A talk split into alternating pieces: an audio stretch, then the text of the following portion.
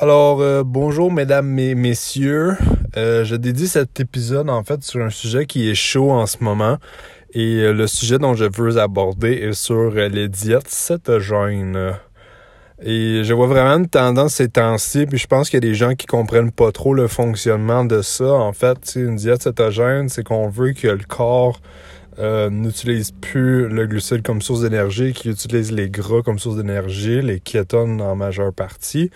Et euh, pour ce faire, en fait, faut complètement éliminer ou pratiquement tout éliminer les sources de glucides de notre alimentation. Fait qu'idéalement, on garde juste euh, des végétaux. Avec les légumes, même les fruits, c'est à éviter parce qu'après ça, on sort de la phase de cétose et on n'est plus dans ce principe-là.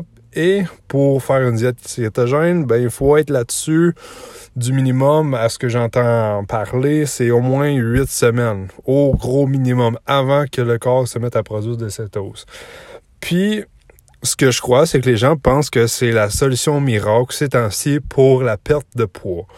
Et mesdames et messieurs, je tiens à vous dire que non, malheureusement, ce n'est pas la seule solution pour perdre du poids si tu aimes manger des pâtes, ben tu peux en manger quand même. Tu n'es pas obligé à faire une diète cétose.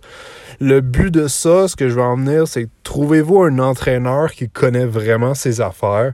Puis fiez-vous pas à ce que vous voyez passer sur Facebook ou Instagram ou de vous abonner à un groupe. Puis euh, let's go les amis, on fait toutes la même chose. Parce que chaque personne est différente. Puis on va pas toutes réagir de la même façon. La réalité de la chose, c'est qu'une diète cétogène, fait pour probablement 5 à 10% de la population au maximum. Ceux qui vont vraiment se sentir mieux à juste manger des gras.